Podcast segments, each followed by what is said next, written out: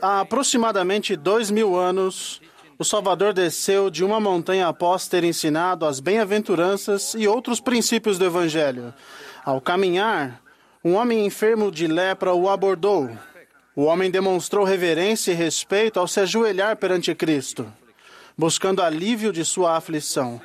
Seu pedido foi simples: Senhor, se tu queres, podes tornar-me limpo. O Salvador então estendeu a mão e o tocou, dizendo: Quero ser limpo. Assim aprendemos que nosso Salvador sempre quer nos abençoar. Algumas bênçãos podem vir imediatamente, outras podem levar mais tempo, e algumas podem até chegar depois desta vida, mas as bênçãos virão no devido tempo. De modo muito semelhante ao leproso, encontramos força e o consolo nesta vida ao aceitarmos a vontade dele, sabendo que ele quer nos abençoar. Podemos encontrar forças para enfrentar qualquer dificuldade, inclusive tentações de todo tipo, e para entender e suportar nossas circunstâncias difíceis. Sem dúvida, em um dos momentos mais críticos de sua vida, a força que o Salvador tinha para suportar se tornou mais profunda quando ele disse ao Pai: Faça-se a tua vontade. O leproso não fez seu pedido de modo pretensioso nem arrogante. Suas palavras revelaram uma atitude humilde, com altas expectativas, mas também com um sincero desejo de que a vontade do Salvador fosse feita. Esse é um exemplo da atitude com a qual devemos nos achegar a Cristo. Temos que nos achegar a Ele com a certeza de que o desejo do Salvador é, agora e sempre, o melhor para a nossa vida mortal e eterna. Ele tem uma perspectiva eterna que não nós, que nós não temos. Precisamos nos achegar a Cristo com o sincero desejo de que nossa vontade seja absorvida pela vontade dele, o que nos preparará para a vida eterna. É muito difícil imaginar o sofrimento físico e emocional que pesava sobre o leproso que procurou o Salvador. A lepra afeta os nervos e a pele, causando desfiguração e deficiência. Além disso, resultava em grande estigma social. Uma pessoa cometida de lepra tinha que deixar seus entes queridos e morar isolada da sociedade. Os leprosos eram considerados impuros, tanto física quanto espiritualmente. Por esse motivo, a lei de Moisés exigia que os leprosos vestissem roupas rasgadas e gritassem: impuro, ao caminharem. Enfermos e desprezados, os leprosos acabavam morando em casas abandonadas ou em, ou em sepulcros. Não é difícil imaginar que o leproso que se aproximou do Salvador estivesse despedaçado. De um modo ou de outro, todos podemos nos sentir despedaçados, seja devido às nossas próprias ações ou a de outros, devido às circunstâncias que podemos ou não controlar. Nesses momentos, podemos colocar nossa vontade nas mãos dele. Há alguns anos, uma, minha querida esposa, recebeu uma notícia difícil. Ela tinha um cisto na glândula parótida que estava crescendo rapidamente. Seu rosto começou a inchar e ela teve que ser imediatamente submetida a uma delicada operação. Muitos pensamentos lhe passaram pela mente e pesaram em seu coração. Será que o tumor era maligno? Será que seu corpo se recuperaria? Será que sua face se tornaria paralisada? Será que a dor seria muito intensa? Será que seu rosto ficaria marcado para sempre com cicatrizes? Será que o tumor voltaria depois de ser removido? Deitada na sala de cirurgia, ela se sentia despedaçada.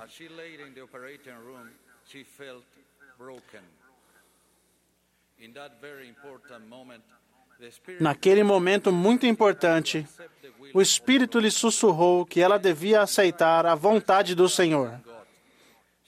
Ela então decidiu colocar sua confiança em Deus. Ela sentiu fortemente que qualquer que fosse o resultado, a vontade dele seria o melhor, a melhor para ela. Poucos de, pouco depois, ela adormeceu devido à anestesia cirúrgica. Mais tarde, escreveu poeticamente em seu diário: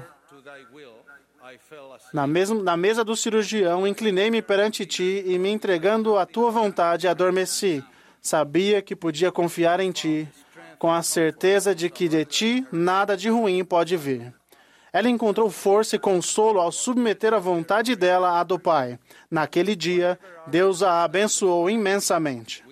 Sejam quais forem nossas circunstâncias, podemos exercer nossa fé para nos achegarmos a Cristo e encontrarmos um Deus em quem podemos confiar. Como meu filho Gabriel escreveu, de acordo com o profeta, o rosto de Deus era mais brilhante que o sol, e seu longo cabelo era mais branco que a neve, e sua voz soava como o ruído de um rio, e diante dele o homem era nada. Sinto-me oprimido ao me dar conta de que até eu nada sou. E somente então tatei o meu caminho para chegar a um Deus em quem eu posso confiar.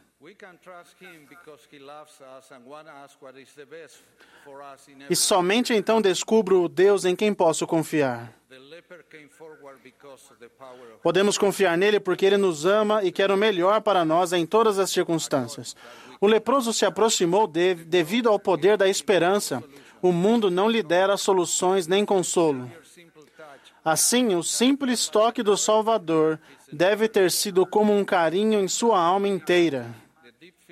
Só podemos imaginar o profundo sentimento de gratidão que o leproso teve, deve ter sentido com um toque do Salvador, em especial quando ouviu as palavras: Quero ser limpo.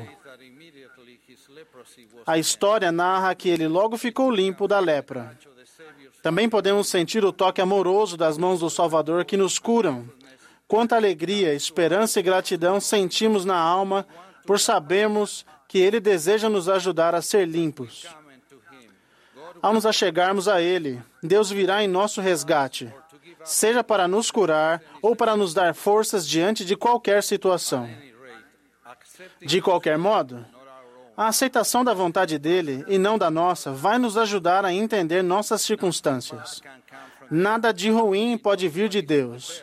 Ele sabe o que é melhor para nós. Talvez ele não remova de imediato nossos fardos. Às vezes, ele pode fazer com que pareçam mais leves, como fez com Alma e seu povo. Por fim, devido aos convênios, os fardos serão retirados, quer nesta vida, quer na santa ressurreição. O sincero desejo de que Sua vontade seja feita, com o entendimento da natureza divina de nosso Redentor, ajuda-nos a desenvolver o tipo de fé que o leproso demonstrou ter a fim, ter a fim de ser limpo. Jesus Cristo é um Deus de amor, um Deus de esperança, um Deus de cura, um Deus que, quer, que deseja nos abençoar e nos ajudar a ser limpos, é isso que ele queria antes de vir a esta terra, quando se voluntariou para nos resgatar quando caíssemos em transgressão. É isso que ele queria no Getsemane, quando se deparou com uma dor humanamente incompreensível durante a agonia de pagar o preço do pecado. É isso que ele quer agora, quando suplica em nosso favor perante o Pai. É por isso que sua voz ainda ecoa, dizendo: Vinde a mim todos os que estáis cansados e oprimidos, e eu vos aliviarei.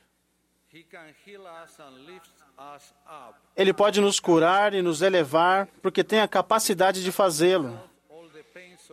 Ele tomou sobre si todas as dores do corpo e do espírito para que suas entranhas se enchessem de misericórdia, podendo assim nos ajudar em todas as coisas, curar-nos e nos elevar. As palavras de Isaías, citadas por Abinadi, expressam isso de modo muito belo e tocante. Certamente ele tomou sobre si nossas dores e carregou nossos pesares. Foi ferido pelas nossas transgressões, moído pelas nossas iniquidades. O castigo de nossa paz estava sobre ele, e pelas suas feridas somos curados. Esse mesmo conceito é ensinado neste poema. Ó oh, meu Senhor carpinteiro, tende piedade de nós, sara o coração cansado, emenda esta vida desfeita disposta diante de nós. E com mão terna e segura, ó excelente carpinteiro, Sua vida verte na nossa, agora nova, perfeita, transformada por inteiro. Deponho ante vós, em pedaços, as vaidades do coração. Tomai, tomai-as, a fé, as quimeras, o desejo e a ambição. Destrói todas por inteiro e dessa pobre ruína, ó meu senhor carpinteiro, criai a obra divina. Se acaso sentirem que não estão puros, caso se sintam despedaçados, saibam que vocês podem ser purificados, podem ser curados porque Ele os ama. Confiem que nada de ruim pode vir dele, porque Ele desceu abaixo de todas as coisas. Ele torna possível que todas as coisas que foram destruídas em nossa vida sejam consertadas, e assim podemos nos reconciliar com Deus.